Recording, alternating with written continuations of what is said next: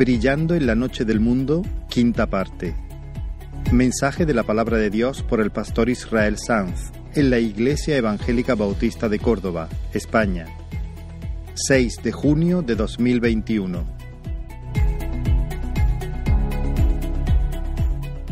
Os invito a abrir la palabra en el capítulo 4 del libro de Daniel. Vamos a continuar con esta serie que hemos llamado Brillando en la noche del mundo, basada en el libro de Daniel. Daniel capítulo 4. De nuevo vamos a eh, hacer un extracto, una, una lectura no completa del capítulo.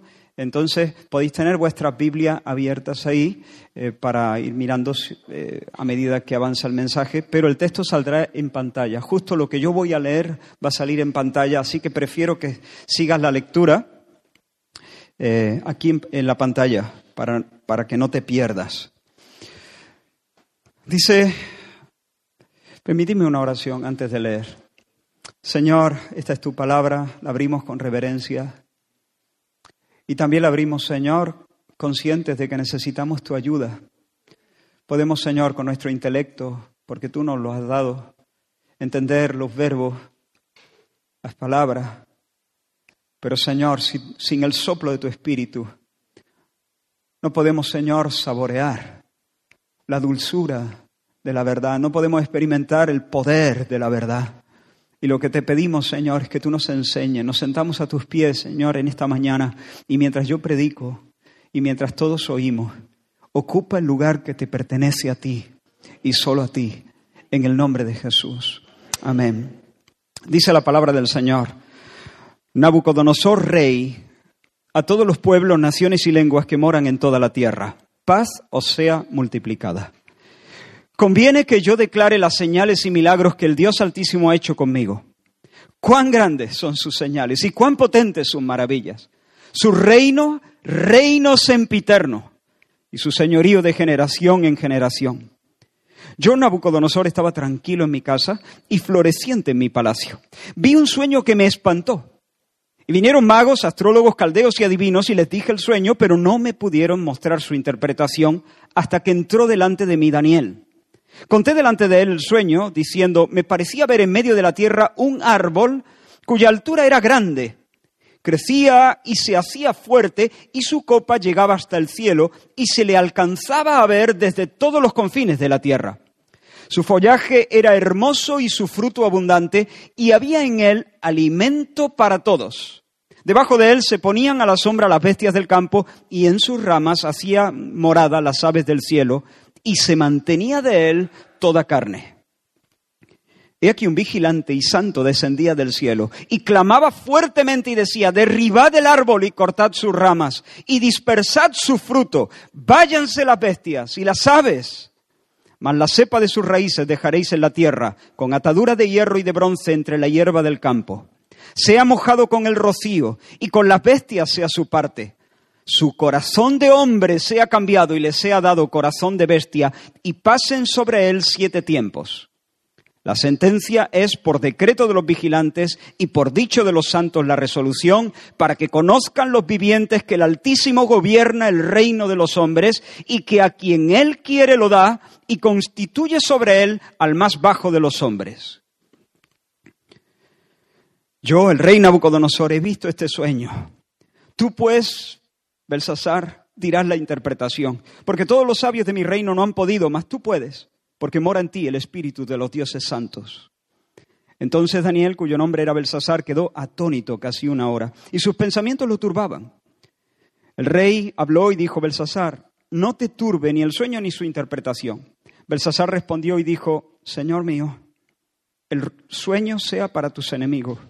El árbol que viste Tú mismo eres, oh rey, que creciste y te hiciste fuerte, pues creció tu grandeza y ha llegado hasta el cielo y tu dominio hasta los confines de la tierra. Esta es la sentencia del Altísimo, que ha venido sobre mi Señor el Rey, que te echarán de entre los hombres, y con las bestias del campo será tu morada, y con hierba te apacentarán como a los bueyes, y con el rocío del cielo serás bañado, y siete tiempos pasarán sobre ti, hasta que conozcas que el Altísimo tiene dominio en el reino de los hombres, y que lo da a quien Él quiere. Y en cuanto a la orden de dejar en la tierra la cepa de las raíces del mismo árbol, significa que tu reino te quedará firme, luego que reconozcas que el cielo gobierna. Por tanto, oh rey, acepta mi consejo. Tus pecados redime con justicia y tus iniquidades haciendo misericordias para con los oprimidos, pues tal vez será eso una prolongación de tu tranquilidad. Al cabo de doce meses, paseando en el palacio real, habló el rey y dijo, ¿no es esta la gran Babilonia que yo edifiqué para casa real con la fuerza de mi poder y para gloria de mi majestad? Aún estaba la palabra en la boca del rey cuando vino una voz del cielo.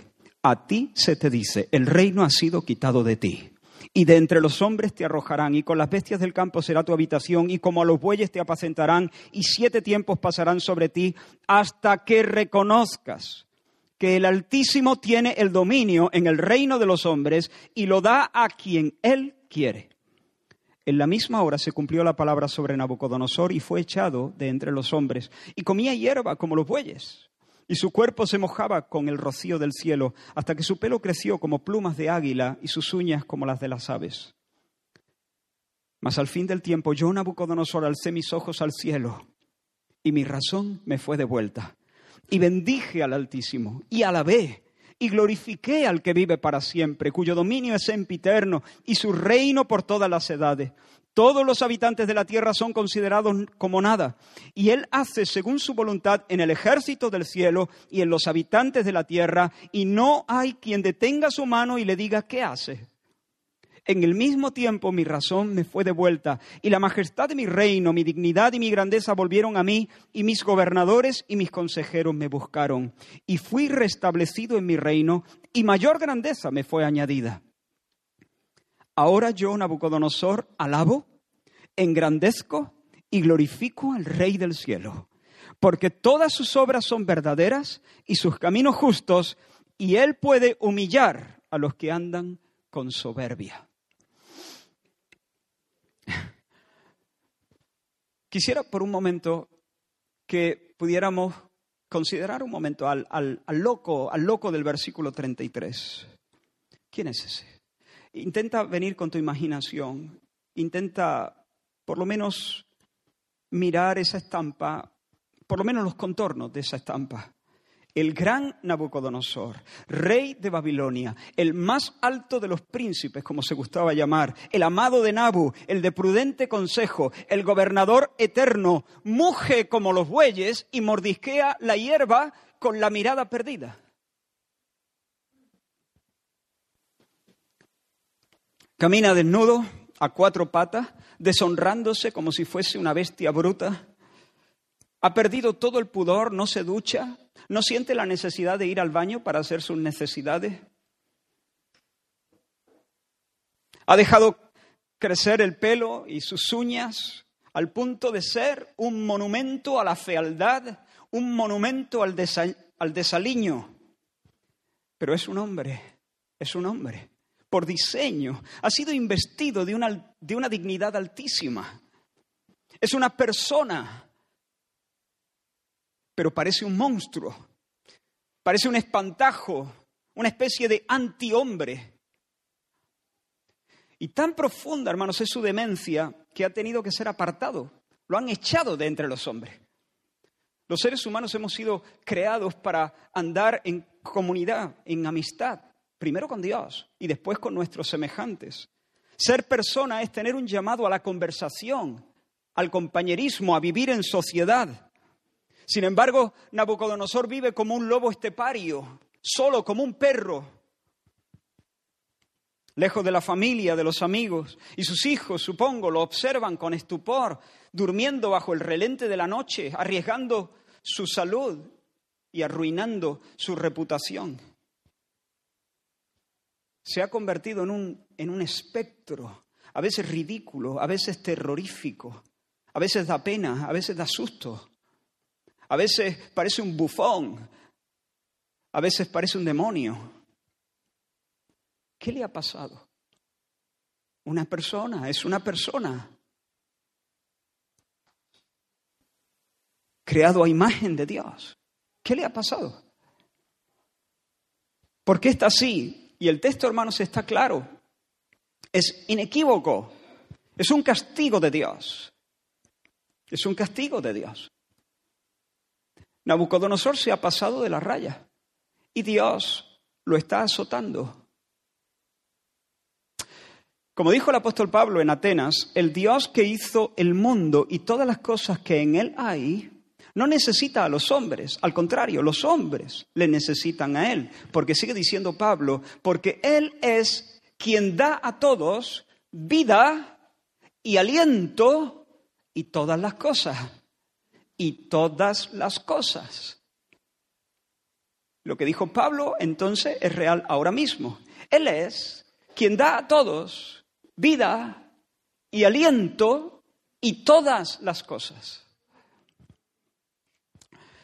Dios es el que concede aire para nuestros pulmones, es el que sostiene ahora mismo el flujo de los vasos capilares que irrigan tu cerebro. Él es el que te da el pan, quien en última instancia regula la temperatura a 36,5 más o menos de tu cuerpo.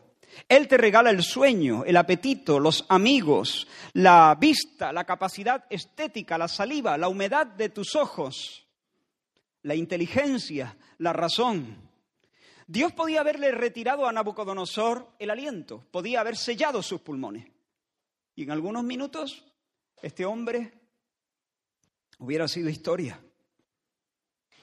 Y si Dios hubiera hecho eso, Dios no hubiera sido cruel. Dios, porque Dios nunca es cruel, Dios hubiera sido justo.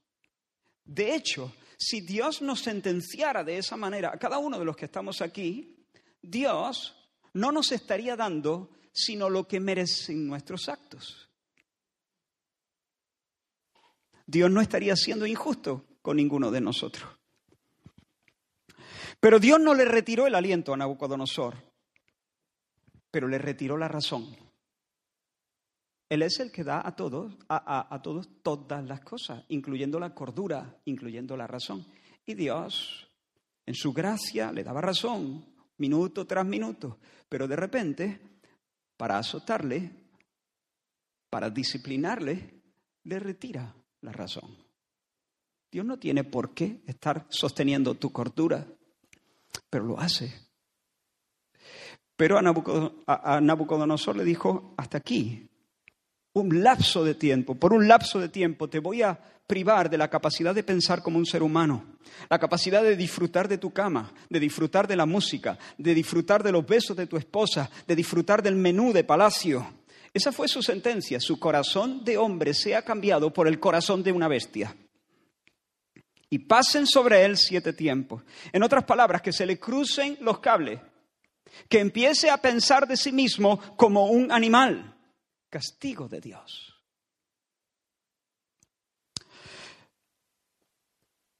Ese loco que muge y aúlla, afectado por lo que algunos han creído que puede ser un trastorno de licantropía, así lo llaman mucho, personas que se creen animales. Ese loco está cumpliendo una sentencia, una condena del cielo. Lo han echado de entre los hombres porque Dios ha dicho, te echarán de entre los hombres. Y mastica hierba y, se baña con el rocío eh, de la noche porque Dios lo ha dispuesto así. Hermano, yo lo he dicho ya mil veces, pero todavía no es suficiente. El Señor es tierno, el Señor es amable, el Señor es bueno, el Señor es muy misericordioso y compasivo, pero al mismo tiempo, siguiendo, o sea, Dios no tiene que dejar de ser misericordioso. Al mismo tiempo que Dios es misericordioso, también Dios es riguroso en la aplicación de la justicia y en la defensa de su propio honor. Él es glorioso en su bondad.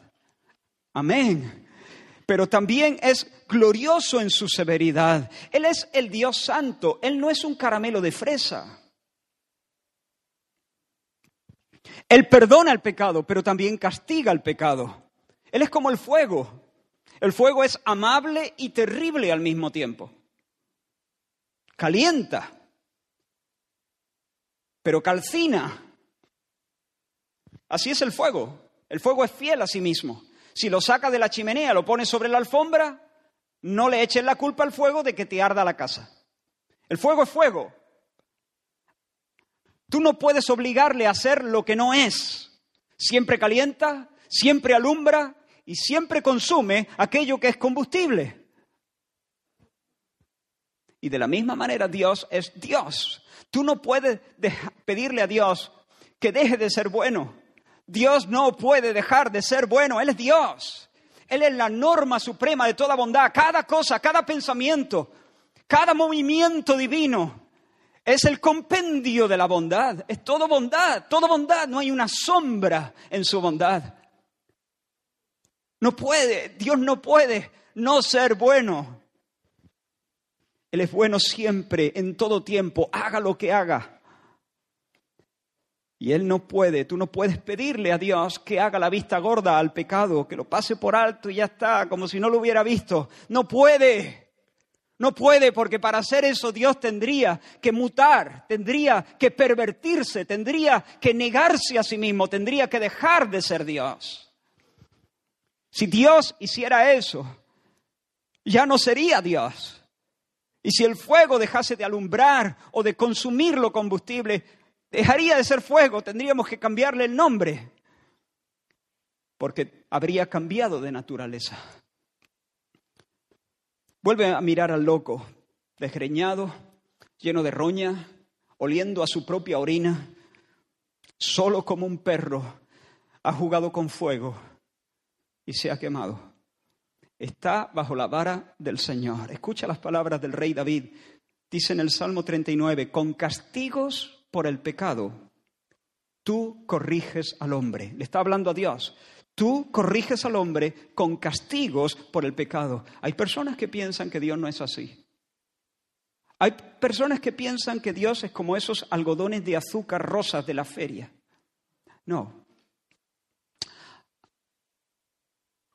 Dios no pertenece a tu club de fans. Dios ama, Dios es bueno, Dios es misericordioso y compasivo. Pero Él, con castigos por el pecado, corrige a los hombres. Y sigue diciendo el Salmo, y deshaces, deshaces como polilla lo más estimado de Él. Y eso fue lo que le pasó a Nabucodonosor. Lo que más estimaba, su gloria, su tesoro, se apolilló y fue devastado, fue devorado. Ahora, ¿por qué? ¿Cuál ha sido el pecado de Nabucodonosor? ¿Qué clase de atrocidad ha cometido a este hombre para que Dios le imponga una sentencia tan dura? Bueno, hermanos, su pecado es el peor de todos. Su pecado es, el pecado más oscuro, el más siniestro, el más pecaminoso, por así decirlo. Es la reina y la madre de todas las perversiones, la soberbia, soberbia. Nuestro relato, hermanos, se sitúa en la etapa final del, del Ah, del reinado de Nabucodonosor. En el capítulo 1, en Nabucodonosor era un chaval casi, un rey potente, poderoso, pero un joven. Pero ahora ya estamos en el capítulo 4 y ahora ya es un hombre mayor. Estamos en la etapa final de su reinado. Lleva varias décadas sobre el trono del imperio y tras poner de rodillas a los pueblos, entre ellos ya ha conquistado definitivamente Jerusalén, y la ha machacado, la ha humillado, la ha arrastrado por el polvo. Después de poner de rodillas a los pueblos, Nabucodonosor se ha dedicado a embellecer Babilonia, a hacer de Babilonia la ciudad de los sueños. Comenzó, eh, pero en esta última etapa ya ha sido la apoteosis de Babilonia. Según he leído, en algunas de sus construcciones mastodónticas, hizo inscribir palabras como la siguiente, y leo literalmente, mi querida Babilonia, la ciudad que yo amo. O esta otra, el palacio, la admiración del pueblo, el sitial de la realeza, la morada de la felicidad. Y hermanos, a lo largo de los años, Dios ha ido tratando con él de formas extraordinarias. Nabucodonosor es un hombre que ha visto con sus propios ojos el poder de Dios, la sabiduría de Dios, la omnisciencia de Dios, la fidelidad de Dios. Pero con todo, aunque en algunas ocasiones ha quedado boquiabierto, eh, impactado por lo que Dios ha hecho, Su alma todavía no ha sido cautivada por el Señor, todavía no es un hombre convertido. El centro de gravedad de su vida no es la gloria de Dios, sino la hermosura y la redondez de su propio ombligo. Henry Rawlinson da testimonio de un hecho que me llamó la atención. Y, leo literalmente la cita de este hombre. Él dice, he examinado los ladrillos que pertenecían quizá a cientos de pueblos y ciudades de aquel tiempo en las cercanías de Bagdad, aunque Bagdad no es de aquel tiempo, ¿no? Pero en, en Irak, el actual Irak, ¿no? He examinado los ladrillos que pertenecían quizá a cientos de pueblos y ciudades en las cercanías de Bagdad y nunca he encontrado otra inscripción que la de Nabucodonosor, hijo de Nabopolazar, rey de Babilonia. ¿Te das cuenta? Su nombre en los ladrillos. El alma de Nabucodonosor está imantada hacia el norte de su propia grandeza, su propia gloria, su propia excelencia y quiere que hasta las piedras canten a coro su nombre. Y al Señor se le acabó la paciencia. Y le dio un ultimátum. Y dice Nabucodonosor cuando cuenta esto, yo, Nabucodonosor, estaba tranquilo en mi casa y floreciente en mi palacio. Tranquilo en mi casa y floreciente en mi palacio. O sea, el cielo estaba raso, ni una sola nube en el horizonte, Babilonia, viento en popa a toda vela, la popularidad de Nabucodonosor como nunca, sus negocios creciendo exponencialmente, de salud, hecho un toro, y tal vez puso su cabeza en su almohada de pluma y dijo, esto es vida. Esto es vida. Pero una vez más, Dios lo turbó. ¿Cómo? Con un sueño. Soñó con un árbol cósmico cuya copa tocaba el cielo. Un árbol que se podía ver desde todos los rincones del mundo, como si fuera un gigantesco punto de encuentro. Y el árbol no solamente era grande y fuerte, sino era hermoso. La exuberancia de sus hojas le daban un aspecto glorioso, majestuoso. Y además sus ramas estaban preñadas de fruto. El árbol era como una especie de macro despensa mundial, un banco de alimentos. Había, dice la escritura, literalmente alimento para todos, y un poco más adelante dice, de él se mantenía toda carne. Toda carne se mantenía del árbol. Y no solamente ofrecía alimento, también el árbol daba cobijo, abrigo. En sus ramas hacían morada las aves y debajo de él, dice la escritura, las bestias del campo. Pero eso no, fue lo único que vio en su sueño. Mientras Nabucodonosor dormía y soñaba, escuchó que un ángel, un mensajero del cielo, un vigilante y santo se le llama aquí, um, daba una orden muy radical. Eh, el ángel decía, derribad el árbol. Y lo decía con voz potente, derribad el árbol, taladle las ramas, dispersad a los animales, fuera las bestias, fuera las aves. Y el ángel terminaba diciendo unas palabras muy raras, muy extrañas, sobre el árbol. Estas son las palabras, que su corazón de hombre se ha cambiado y les ha dado un corazón de bestia y pasen por el siete tiempos. O sea que el árbol es un, un hombre. El árbol es un hombre y la sentencia consiste en dislocar su autopercepción, en confundir la conciencia de sí mismo, en privarle de entendimiento. Y por supuesto, Nabucodonosor se levantó espantado. Yo creo que ya se lo olía yo creo que ya suponía, sospechaba lo peor. Y una vez más llamó a los sabios y una vez más los sabios se declararon en bancarrota. Pero Daniel, que también ya era un hombre mayor, ya había acumulado juventud, pero a pesar de que Dios le había dado autoridad, potestad, influencia, en Babilonia, Babilonia todavía, después de tantos años, no le había robado el alma. Daniel seguía siendo un hijo de Abraham en la tierra de Nimrod.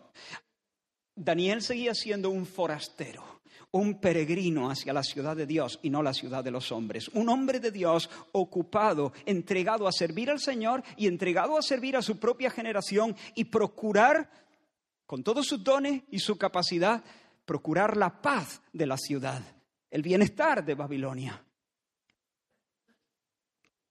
Y cuando Daniel escuchó el sueño, se quedó conmocionado durante una hora, estuvo en silencio, enmudeció, no quiso decir nada. Nabucodonosor posiblemente intuyó lo que le estaba pasando y dijo, suéltalo, suéltalo. No tengas problemas, dilo. Di el sueño y dime la interpretación, venga. Y entonces Daniel le dijo, oh rey, yo quisiera poder decirte otra cosa. Rey, que, que este sueño sea para tus enemigos, de verdad. Pero es para ti es para ti. Es para ti porque tú eres el árbol cósmico. Tú eres el hombre fuerte, grande, próspero, hermoso. Tú eres el hombre amparo. Tú eres la mamá gallina del mundo. Tú eres el superárbol. Y se acerca el leñador. Se acerca el leñador. Dios te va a talar, Dios te va a humillar, Dios te va a hacer morder el polvo. Y no vas a caer en manos de ningún gobierno, ningún, ningún ejército invadirá Babilonia. En el palacio seguirán los banquetes, seguirán los conciertos, pero Dios te privará de todo eso. Durante siete tiempos, algunos piensan que, siete tiempos se refiere a siete años, yo no estoy tan seguro, yo me inclino a pensar que siete tiempos es un lapso indeterminado de tiempo. El siete indica plenitud, algo cabal, algo redondo, entonces, siete tiempos no necesariamente tiene que ser siete años, sino un tiempo que Dios ha establecido en el cual va a cumplir cabalmente lo que se ha propuesto cumplir. Pero bueno, podrían ser siete años también. Durante siete tiempos, durante ese lapso divino, vas a vivir, oh rey, como un zombi, enajenado del mundo, prisionero de fantasías demenciales. Dios no te va a quitar el reino. No te lo va a quitar definitivamente. Tú vas a terminar tus días en tu trono, oh rey, pero durante un tiempo te va a humillar. Va a hacer que te empapes del rocío de la noche, que desvaríes pensando de ti mismo que eres un animal. Así que, rey, por amor a tu, por amor a tu alma, escúchame, por favor. Presta atención, rey, por amor a tu alma, arrepiéntete ya. Arrepiéntete, arrepiéntete, cambia, cambia, humíllate ahora. Ahora, antes de que llegue el leñador, ahora, antes de que Dios te golpee, el hacha está levantada. Y tal vez Daniel no lo dice aquí, pero yo me lo imagino hablándole hacia el rey, mira, yo conozco a mi Dios. Él, él se duele del castigo. Él castiga, pero nunca lo hace con placer. Dios castiga, pero nunca lo hace con placer. Él se duele del castigo. A Dios lo que le gusta es perdonar. A Dios lo que le gusta es tener misericordia, levantar, restaurar la vida, bendecirla, elevarla sobre alas de águila. Eso es lo que Dios disfruta. Así que, es más, es más, hubo un profeta en mi pueblo llamado Jonás, que fue enviado por Dios a una ciudad llamada Nínive con una sentencia de muerte para la ciudad. Su mensaje era esta, de aquí a 40 días Nínive será destruida. Y sin embargo, los hombres de Nínive creyeron que eso era un mensaje divino y proclamaron ayuno y se vistieron de cilicio y se arrepintieron. Incluso el rey proclamó un ayuno nacional. Pidió, ordenó a todos que se arrepintieran de su rapiña y de sus pecados. Y vio Dios lo que hicieron, que se convirtieron de verdad y se arrepintió del mal que había dicho que les haría y no lo hizo. Al final no lo hizo. Postergó el castigo, prolongó la tranquilidad de esa ciudad oh rey. Sí, Dios, Dios ha dicho que el árbol va a ser talado. Esa es su sentencia, pero arrepiéntete ya. Porque tal vez si te arrepientes, tal vez si haces justicia, busca al Señor mientras puedes ser hallado.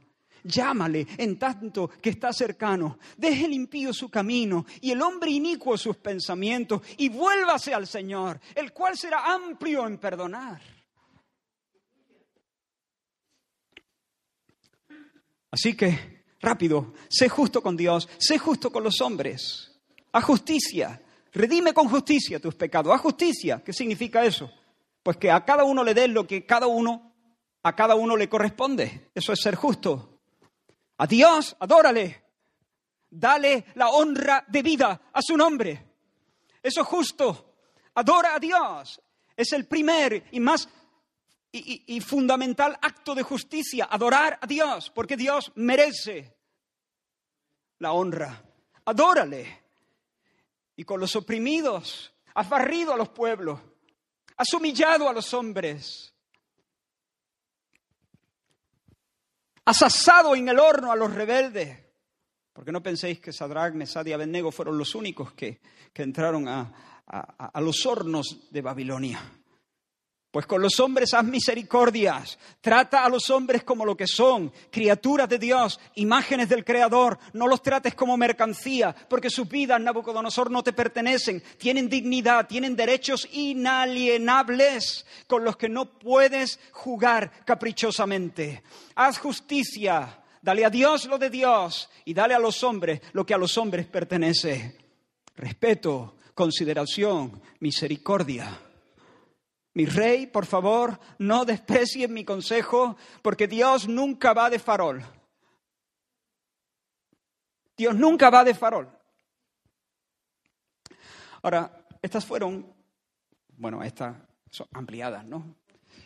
Pero el mensaje de Daniel, básicamente, Dios viene con el hacha, arrepiéntete ya, porque tal vez si te arrepientes, Dios prolongue tu tranquilidad y sigas pudiendo estar en tu casa tranquilo y floreciente en tu palacio. La Biblia no nos dice cuál fue la reacción inmediata de Nabucodonosor. No sabemos si lloró, si hizo el intento de orar, si comenzó un devocional, si abrigó en su mente, no sé, el pensamiento de reformarse. Tal vez durante los siguientes días fue más amable con la gente, tuvo el corazón en un puño más sensible.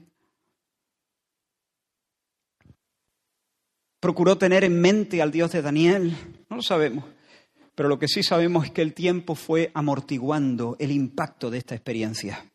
Y las aguas volvieron a su cauce. Pasaron los meses. Y justo un año después, doce meses después, Mientras el rey estaba paseando por el palacio, en una de sus terrazas, posiblemente contemplaba Babilonia desde arriba. Babilonia se extendía como una joya eh, a, sus pies. Y contempló a su querida Babilonia, la ciudad que yo amo, el sitial de la realeza, la morada de la felicidad, y se le salió por la boca lo que abundaba en su corazón. Porque de lo que abunda en el corazón habla la boca. Y el hombre dijo, no sé si para sí o para los que estuviesen con él, no es esta, escucha bien las palabras, no es esta la gran Babilonia que yo edifiqué para casa real con la fuerza de mi poder y para gloria de mi majestad. Esa fue la gota que colmó el vaso. Ahí tienes a un hombrecito en modo Dios un hombrecito en modo Dios. ¿Recuerdas cuando Dios termina la creación? Y mira la creación a sus pies y dice, cantó sobre ella, Dios cantó sobre ella. Dijo, todo es bueno en gran manera. Claro, porque Dios en su creación podía ver el reflejo de su eterno poder. Dios en cada criatura podía ver la gloria de su divinidad. Pero aquí no tenemos al Creador hablando, Aquí, aquí tenemos a una criaturita embutida en el tiempo, caminando hacia la tumba, considerándose a sí mismo la fuente, el agente o la causa eficiente y la meta o la causa final de todas las cosas, de aquello que contempla. Mira Babilonia y dice, la edifiqué yo, con la fuerza mía y para la gloria de la majestad mía. En otras palabras, yo soy el alfa, yo soy la omega, yo soy el arquitecto, soy el constructor y soy el fin último de la construcción y de tanta excelencia. Babilonia es de mí y por mí y para mí. En lo profundo de su corazón, hermanos, Nabucodonosor se estaba viendo a sí mismo como un árbol cósmico, alto, robusto, que domina el paisaje, que es el eje de toda la historia y la humanidad, lleno del fruto más dulce, ofreciendo cobijo al mundo entero.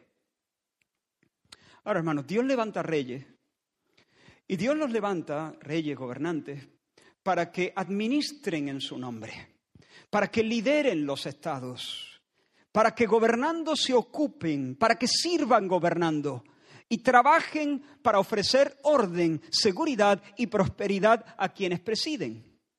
En un sentido, los reyes deben ser plantas fructíferas. En un sentido, los reyes, con el favor de Dios, deben dar sombra y deben dar fruto.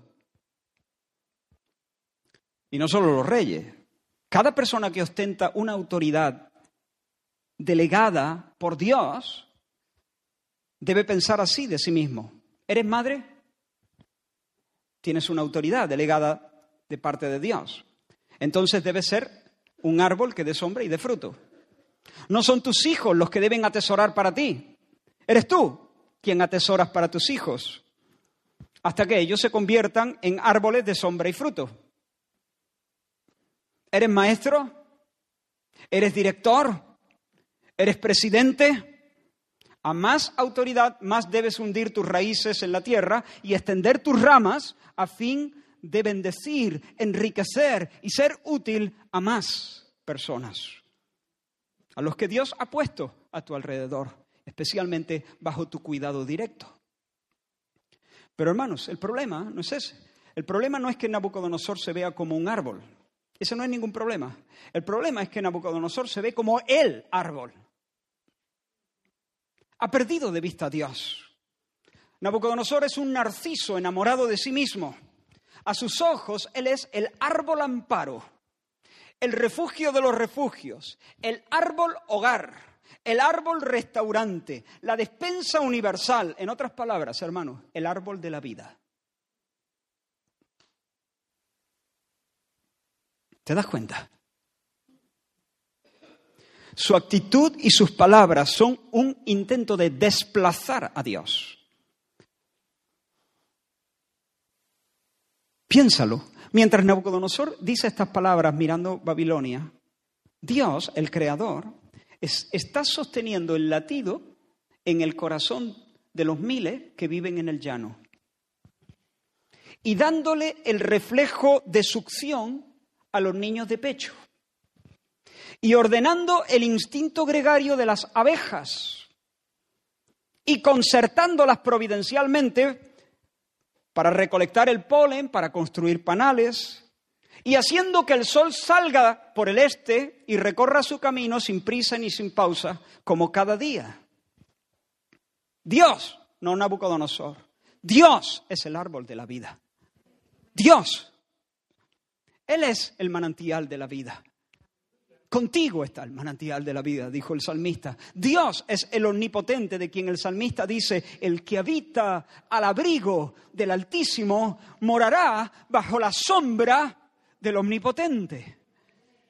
Esa es la sombra, ese es el árbol que da sombra. Pero este rey mira la ciudad y se deleita en sí mismo, se sobreestima. Ha llegado a creer que lo que tiene y que lo que puede hacer, lo tiene y lo puede hacer de sí mismo. O por lo menos que se lo merece, que se lo ha ganado. Ahora, quiero hacer una reflexión en este punto. La soberbia es el peor de todos los pecados. Es el pecado en su esencia más pura. Piensa, el fornicario menosprecia a Dios pero no lo odia de la misma manera. Me explico. El fornicario abandona a Dios como consecuencia de amar otra cosa más. Ama el placer sexual, mm, el, placer sexual fuera del orden de Dios, digamos, o, no hace falta esa coletilla, ama el placer sexual más de lo que ama a Dios. ¿De acuerdo? Por eso es un amor pervertido. Amar el placer sexual no es malo, siempre que esté en su lugar correcto. Pero cuando se ama más que a Dios, se convierte en una idolatría. Pero al punto que me, que me pierdo. Termina abandonando a Dios porque termina prefiriendo el placer sexual. Se decanta por eso y entonces deja a Dios. Si el fornicario pudiera tener las dos cosas, las tendría. En un sentido, no es, no es que quiera abandonar a Dios. Si Dios le aprobara eso, estaría feliz de tener a Dios y de tener relaciones sexuales con su amante o con su novia. Pero como no puede, finalmente suelta a Dios porque prefiere el placer sexual. Y lo mismo pasa con otros pecados. Pero la soberbia es diferente, hermanos. El soberbio no menosprecia a Dios, lo odia. Porque el soberbio no deja a Dios como consecuencia de amar otra cosa. El soberbio ve a Dios como un rival, rivaliza contra Él. Rivaliza contra Dios de manera esencial y directa, va contra Dios. El soberbio, hermanos, es un ocupa. Un ocupa con K. Porque quiere quedarse con lo de Dios y ser Dios.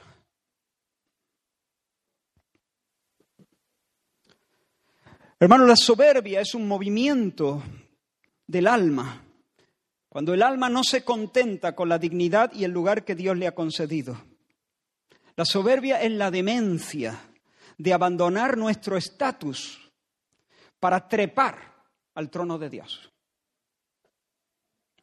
Para el soberbio la gloria del ser humano se le queda chica, porque Dios le ha dado una gloria al ser humano. Dios le ha dado una grandeza al ser humano. Pero para él eso le sabe a poco, poca cosa es eso.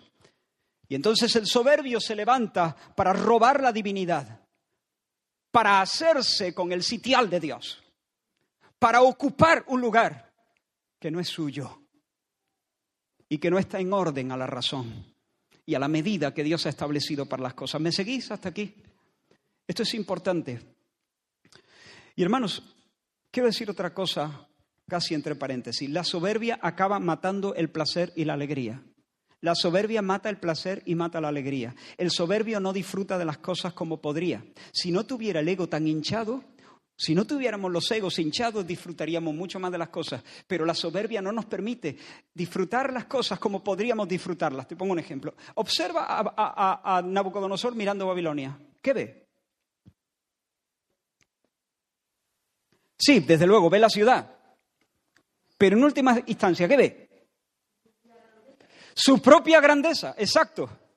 Está viendo la ciudad, pero no puede disfrutarla. ¿Por qué? Porque en su mirada no termina de salir de sí mismo.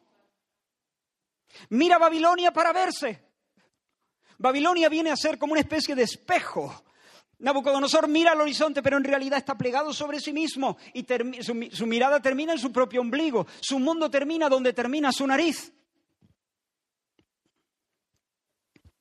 Y esta es una de las mayores desgracias del soberbio. No disfruta de las cosas.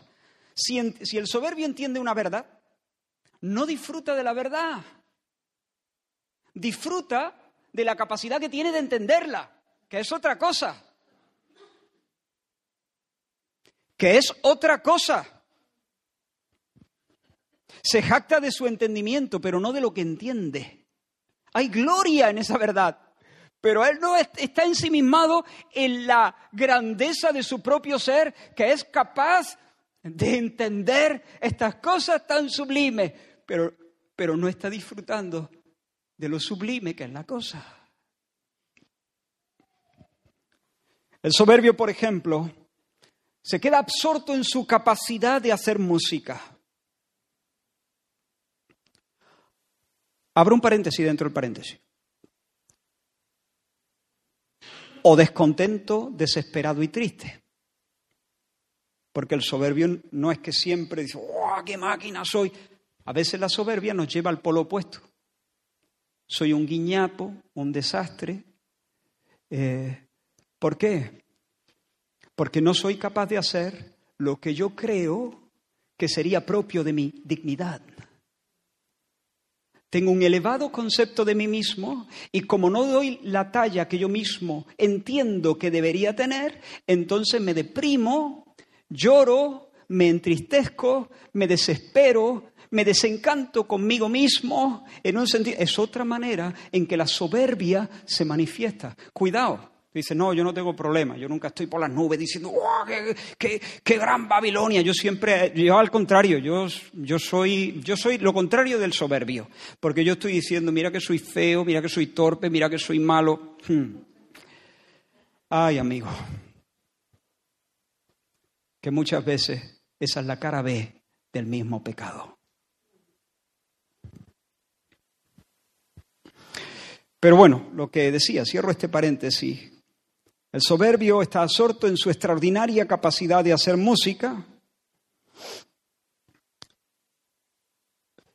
pero esa obsesión misma, por su propia excelencia, le impide saborear la dulzura de la música. Usa la música para encumbrarse, no para bailar o para cantar o para volar emocionalmente. ¿Entiendes?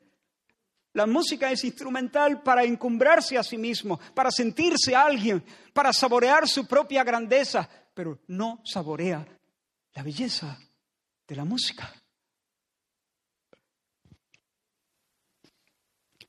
O la amistad. El soberbio no disfruta la amistad porque busca amigos que sean peldaños, no amigos. Quiere peldaños. Busca amigos para autoafirmarse y para distinguirse.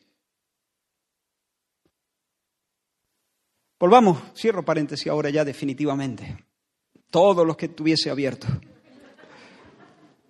Volvamos con Nabucodonosor. ¿No es esta la gran Babilonia que yo edifiqué con la fuerza de mi poder y para gloria de mi majestad?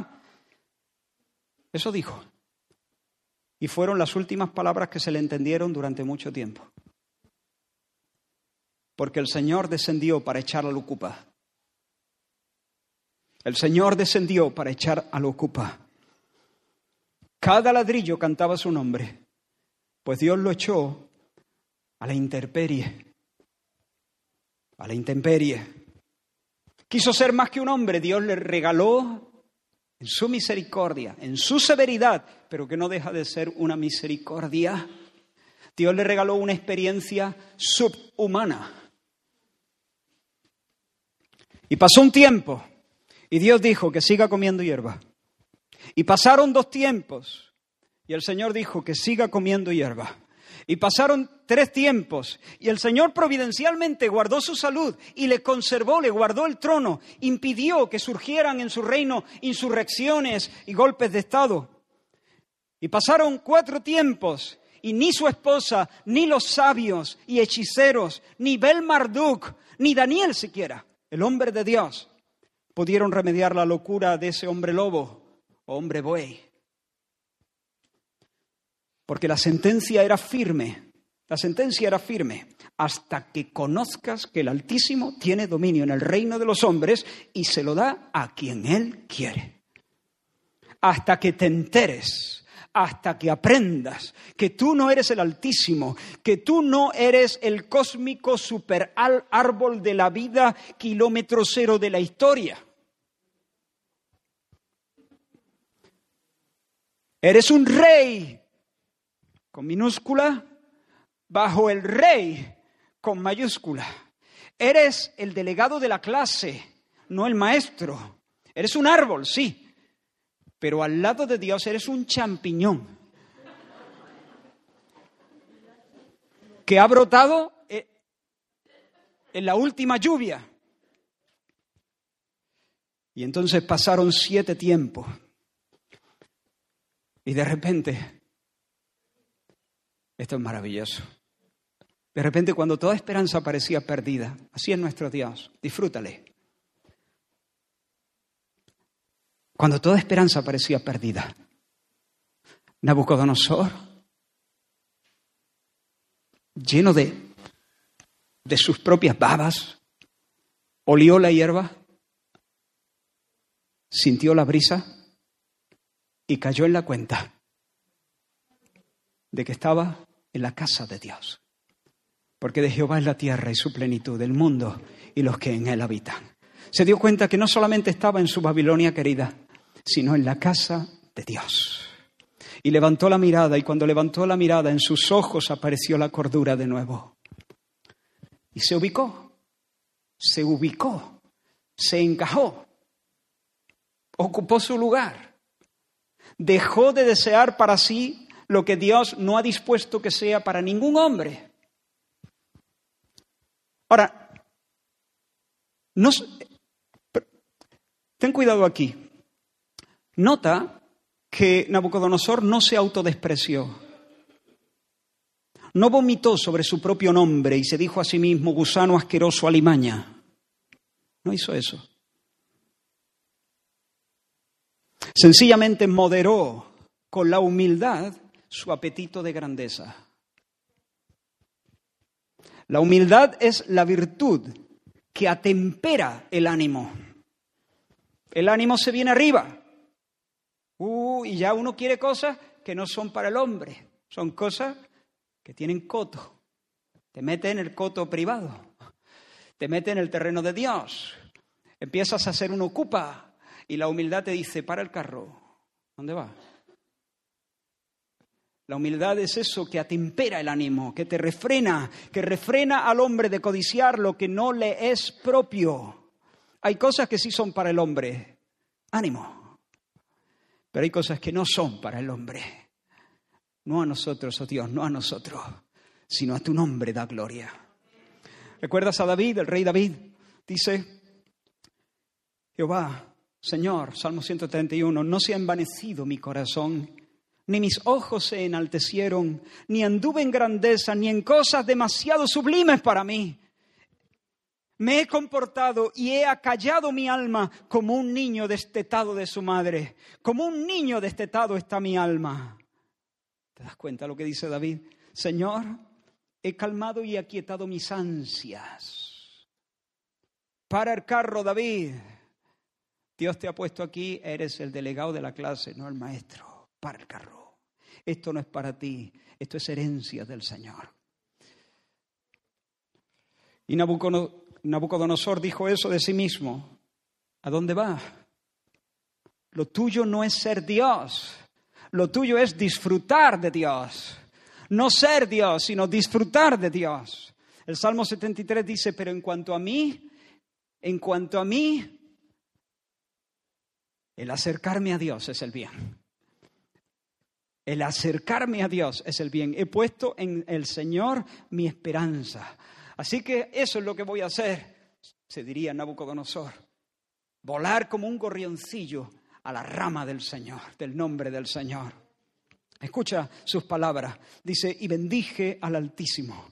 Y alabé y glorifiqué al que vive para siempre, cuyo dominio es sempiterno y su reino por todas las edades. Todos los habitantes de la tierra son considerados como nada y él hace según su voluntad en el ejército del cielo y en los habitantes de la tierra. Y no hay quien detenga su mano y quien le diga, ¿qué hace?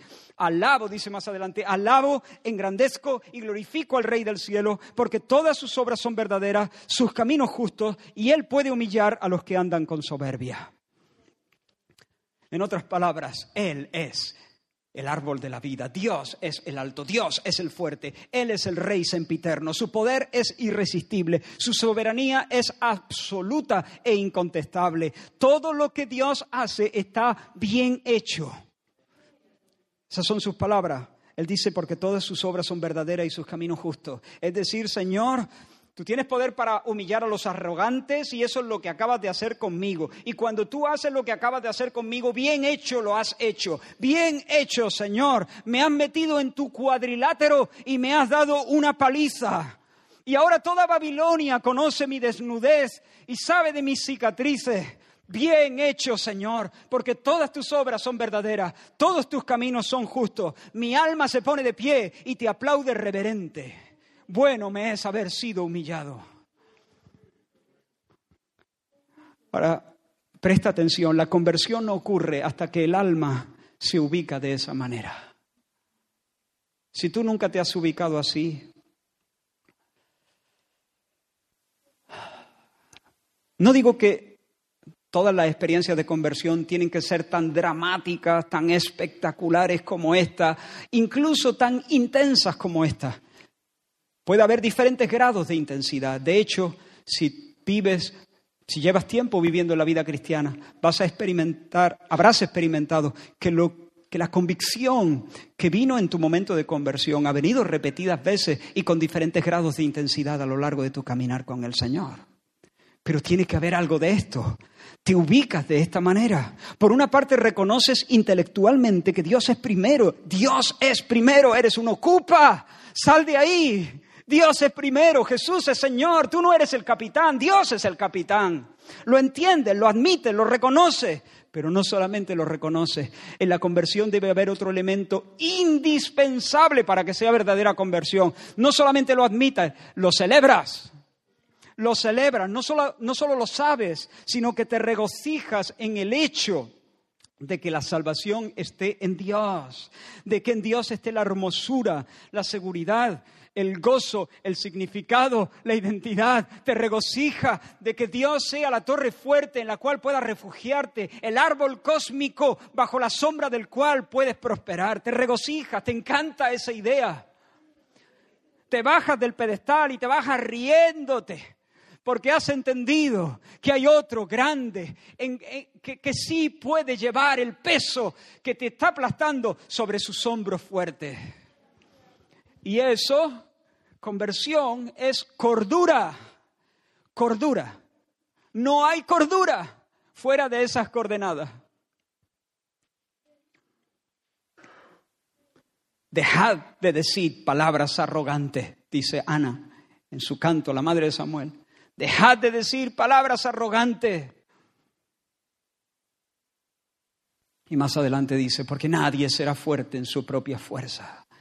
Dios ha venido para juzgar la tierra, juzgar. Y aquí juzgar no significa solamente dictar sentencia, significa reinar, administrar la política de la tierra, para hacerla crecer, para hacerla prosperar, para que haya alimento para todos.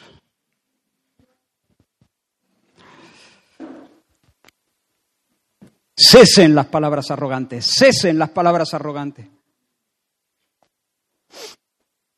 Un breve testimonio. Esta mañana, a eso de las cinco, el Señor me hizo ver algo de arrogancia en unas palabras que dije ayer. Estaba hablando con mi hija y no me acuerdo exactamente lo que le dije, pero le dije algo así como, mira, Damari, que yo sé esto, que sé de lo que te estoy diciendo, que sé perfectamente, y me vine arriba. Me vine arriba y pienso que Dios me ha dado una medida gran, una medida por lo menos de entendimiento en esa cuestión. A veces los padres, por la experiencia, por la vida, por las cosas, por la experiencia personal, sabemos cosas. Pero, y yo no caí en la cuenta entonces hasta, hasta las 5 de la mañana. Estaba en mi cama y de, repente fue como si el Señor me dijese, menos lobo. Sí, sabe, pero esa declaración tan tan redonda, tan, tan, tan acabada, tan, has hablado como solamente Dios puede hablar. Ese sitio es mío, ese acento es mío. Es, es, esa afirmación tan rotunda, soy yo, yo solo. Cesen las palabras arrogantes de vuestra boca. Soberbia que nos, que nos, que nos hace daño, que nos mete en un terreno de insatisfacción. Claro, yo precisamente ahora que estoy con esto, digo, Señor, perdona, perdona. No quiero ser un ocupa, no quiero comer hierba.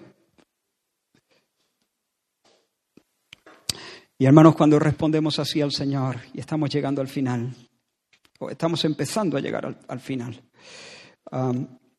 cuando, cuando respondemos de esta manera, el Señor corre, corre a levantarnos sobre alas de águila. Cuando uno levanta la cabeza ante el Señor, Dios se la golpea. Pero cuando uno la inclina, Dios se la corona. El que se enaltece, dijo Jesús, será humillado. Y el que se humilla será enaltecido. Escucha el testimonio del rey en, el mismo tiempo, en ese instante. Mi razón me fue devuelta, la majestad de mi reino y mi dignidad y mi grandeza volvieron a mí. Mi grandeza, ¿ves cómo Dios no tiene problema con la grandeza? Hay una grandeza que le corresponde al hombre y hay una grandeza que solo le corresponde a Dios. Mi grandeza me fue, volvieron a mí y mis gobernadores y mis consejeros me buscaron y fui restablecido en mi reino y mayor grandeza me fue añadida. Porque hermanos, el Señor es el alto y sublime. Él es el que habita la eternidad y cuyo nombre es el santo. ¿Y qué hace el que habita en la eternidad y cuyo nombre es el otro, el apartado? ¿Qué hace Él? Yo habito en la altura y la santidad y con el quebrantado y humilde de espíritu para hacer vivir el espíritu de los humildes y para vivificar el corazón de los quebrantados. Dios desciende y de alguna manera le dice, nunca más caminarás desnudo, nunca más serás el bufón del diablo. Como dice el libro de Job, levantarás tu rostro limpio de mancha y serás fuerte y olvidarás tu miseria o te acordarás de ella como de aguas que pasaron. La vida te será más clara que el mediodía. Mirarás alrededor y estarás seguro y muchos suplicarán tu favor. Hermanos, dejadme imaginar cómo fue el siguiente paseo por las terrazas de Babilonia. El hombre sale a la terraza. La terraza principal, Babilonia de nuevo, se extiende dorada bajo sus pies y Satanás se le acerca para decirle, Nabucodonosor, eres la caña. Esta es la Babilonia que tú has edificado con tu poder. En ella, mírala bien, en ella has inmortalizado tu nombre. Pero el diablo se queda hablando solo. Porque Nabucodonosor está en otra cosa ya. Porque ya Babilonia no es un espejo donde Narciso se mira a sí mismo, sino un cristal donde a pesar del pecado, que hay en la cultura. A pesar de eso, se puede ver la bondad del Señor y su misericordia. El viejo rey se sabe rey, claro.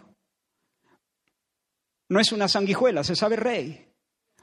Pero ahora, al saberse rey, levanta sus ojos y dice, gracias, gracias, por la gracia de Dios, soy lo que soy. Pablo dijo, he trabajado más que todo, pero no yo, sino la gracia de Dios en mí. La ciudad es hermosa,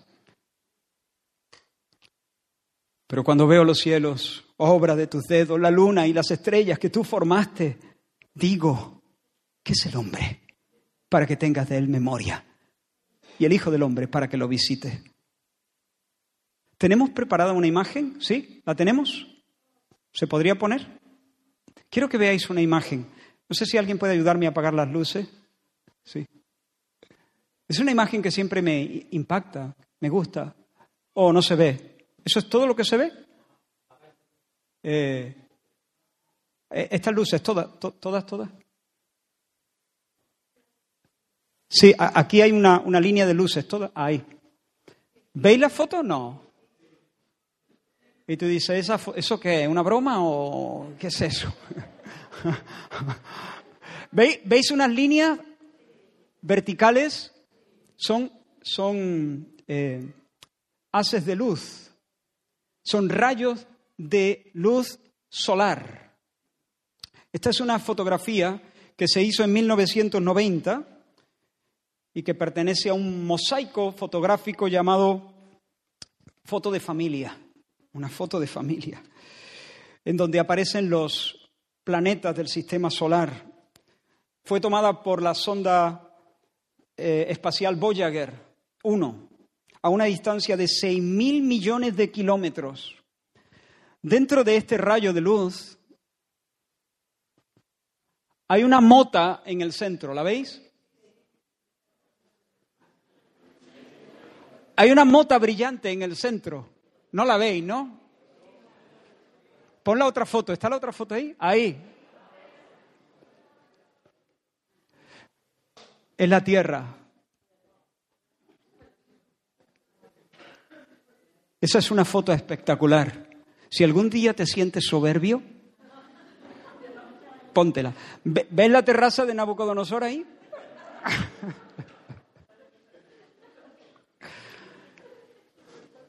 Ni siquiera se ve Babilonia ni Roma, ni Hollywood.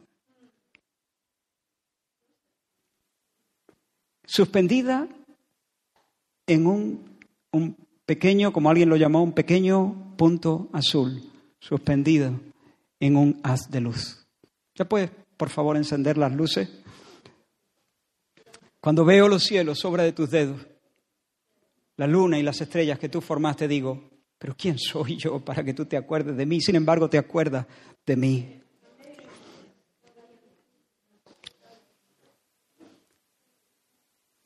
¿Qué ves desde tu terraza, hermano? ¿Qué ves?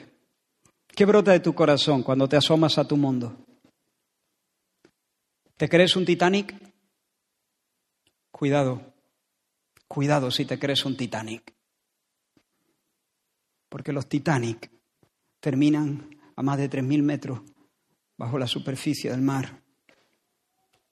Que tiemblen los ocupas, porque el Señor no va a tolerar los delirios de grandeza de nadie. Reconoce la bondad del Señor, hermano, y dale gracias si no eres un agradecido, eres un soberbio.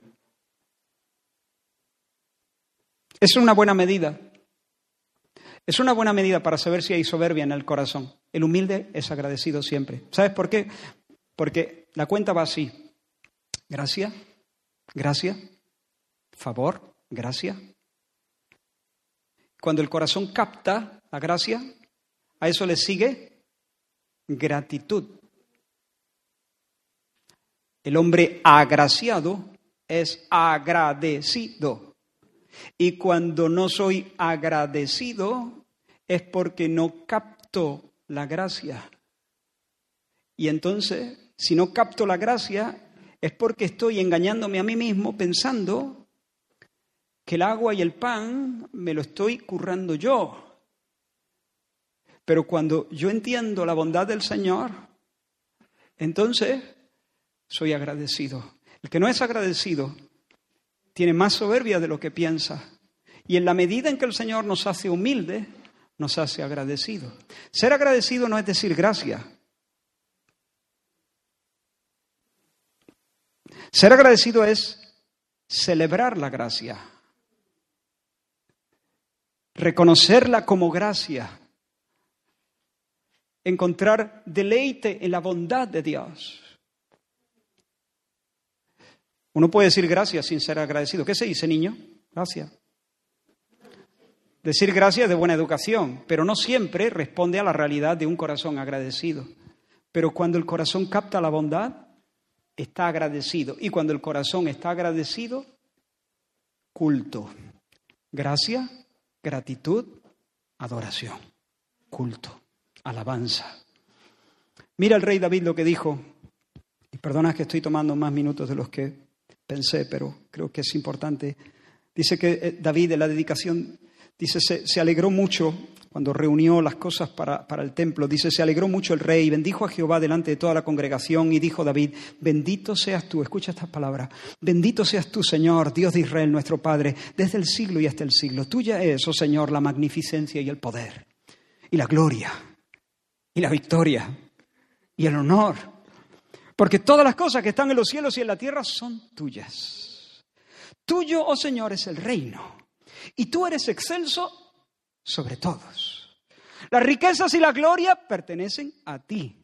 Y tú dominas sobre todo. En tu mano están la fuerza y el poder. En tu mano el hacer grande y el dar poder a todos. Ahora pues, Dios nuestro, nosotros alabamos y loamos tu glorioso nombre porque ¿quién soy yo? ¿Y quién es mi pueblo para que pudiésemos ofrecer voluntariamente cosas semejantes? Pues todo es tuyo. Y de lo recibido de tu mano te damos. Porque nosotros extranjeros y advenedizos somos delante de ti, como todos nuestros padres y nuestros días en la tierra, cual sombra que no dura. Oh Señor, Dios nuestro, toda esta abundancia que hemos preparado para edificar casa a tu santo nombre, de tu mano es y todo es tuyo. Esto esto es, esto es. Esto es lo que agrada a Dios. Hermano, reconoce la bondad del Señor y dale gracias. Dale gracias. Reconoce tu dependencia. Corre, corre a meterte debajo del árbol. Te invito a, a usar expresiones en tu vida diaria como esta. Gracias a Dios. ¿Lo has podido hacer? Sí, gracias a Dios. Si Dios quiere, Dios mediante, providencialmente, con el favor de Dios. Ahora, uno puede usar esta, esta, estas frases como muletillas sin sentido, pero si se hace con sinceridad, esto puede ayudar a cultivar eh, la humildad. Reconoce la autoridad de Dios en tu mente, en tu cuerpo, en tus deseos, sobre tu economía, sobre tu hogar, sobre tu pulso. ¿Sabes tomarte el pulso? Tómatelo. Por aquí o aquí. Si quieres, ¿eh? Tómatelo. Eh, ¿Lo sientes? ¿Lo sientes? Y ahora di, el cielo gobierna. El cielo gobierna. El cielo gobierna. El cielo manda. El cielo gobierna sobre tu pulso. El cielo gobierna. No te entra como un descanso. ¿No? ¿O no? Si no te entra descanso es porque no conoces al Señor. Eso también es, ahí también, pero si conoces al Señor te entra descanso. El cielo gobierna. El cielo gobierna. Puedo morir en un accidente, pero no accidentalmente, como decía nuestro hermano Gerardo de Ávila, ¿no?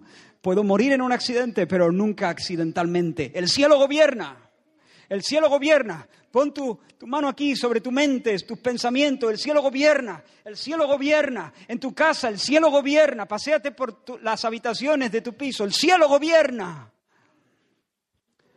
Tu cuenta bancaria, el cielo gobierna. Y si se te está cayendo el pelo, el cielo gobierna también. Deja de escribir tu nombre en los, ladrillos. No escribas tu nombre en los ladrillos, que ya está escrito en el libro de la vida. Déjate de esas tonterías. Y levántate en medio de tu generación, y con esto sí termino, para dar testimonio de su nombre. Así comienza nuestro texto. Así comienza. Es, es, el último paso en la restauración de Nabucodonosor. Pero es lo primero que, se nos dice en el capítulo 4. Nabucodonosor rey, este es su pregón nuevo. ¿Recordáis? La semana pasada estuvimos viendo el, el, pregón de Nabucodonosor. A todas las naciones, a todos los pueblos que se postren delante de la imagen, de la estatua que yo he levantado. Mira qué diferente es este. Nabucodonosor, rey a todos los pueblos, naciones y lenguas que moran en toda la tierra, paz o sea multiplicada, conviene que yo declare las señales y milagros que el Dios Altísimo ha hecho conmigo. Cuán grandes son sus señales y cuán potentes sus maravillas. Su reino, reino sempiterno, su señorío de generación en generación. El cielo manda. A nuestro Señor dad gracias hoy. Su amor es para siempre. Bueno, eso ya no viene en la Biblia. Eso lo hemos cantado nosotros hoy. Porque nuestro Dios soberano es. Su amor es para siempre. Cantad. Por siempre Dios es fuerte. Por siempre Dios es fiel. Por siempre está conmigo. Por siempre y siempre. Y ahora ya no hay amenazas ni horno ardiendo, ardiendo. Ya no dice Nabucodonosor. Y el que no, me lo cargo y convierto su, su casa en un muladar. No ahora es solamente el poderoso y sencillo testimonio de un hombre que fue un monstruo y ahora es un sencillo adorador. Te invito a correr al, árbol de la vida. Jesús, Dios ha levantado a su rey. Su rey es Jesús. Él es el árbol de la vida, el supercósmico árbol kilómetro cero de la historia bajo, su sombra hay alimento para todos, seguridad para todos, orden para todos. Él es el lugar de la comida, Él es la tierra amurallada, Él es el castillo fuerte. En Él hay sombra para los que ya no aguantan el calor. En Él hay agua para los que ya no aguantan la sed. En Él hay pan para los que ya no aguantan el hambre. De hecho, Él ha venido a ser el árbol de la vida, muriendo, dejándose pisar como un gusano, muriendo desnudo y a la intemperie, echado de los hombres, como si fuese un maldito, un alucinado. Pero hoy nosotros podemos venir a Él y decirle, Señor, tú eres mi socorro, como dice el Salmo 63, y así, en la sombra de tus alas me regocijaré. Tenemos delante de nosotros los símbolos de su muerte, de su pasión, de su muerte vicaria por nosotros. Y quiero que veas en esta mañana el pan y el vino como símbolos poderosos, preciosos del reinado amable de Jesús, del árbol como árbol de la vida, comida y bebida para todos, restaurante para todos, la tierra de las delicias para todos, mesa para todos, los que confían en Él y los que se ponen bajo su señorío.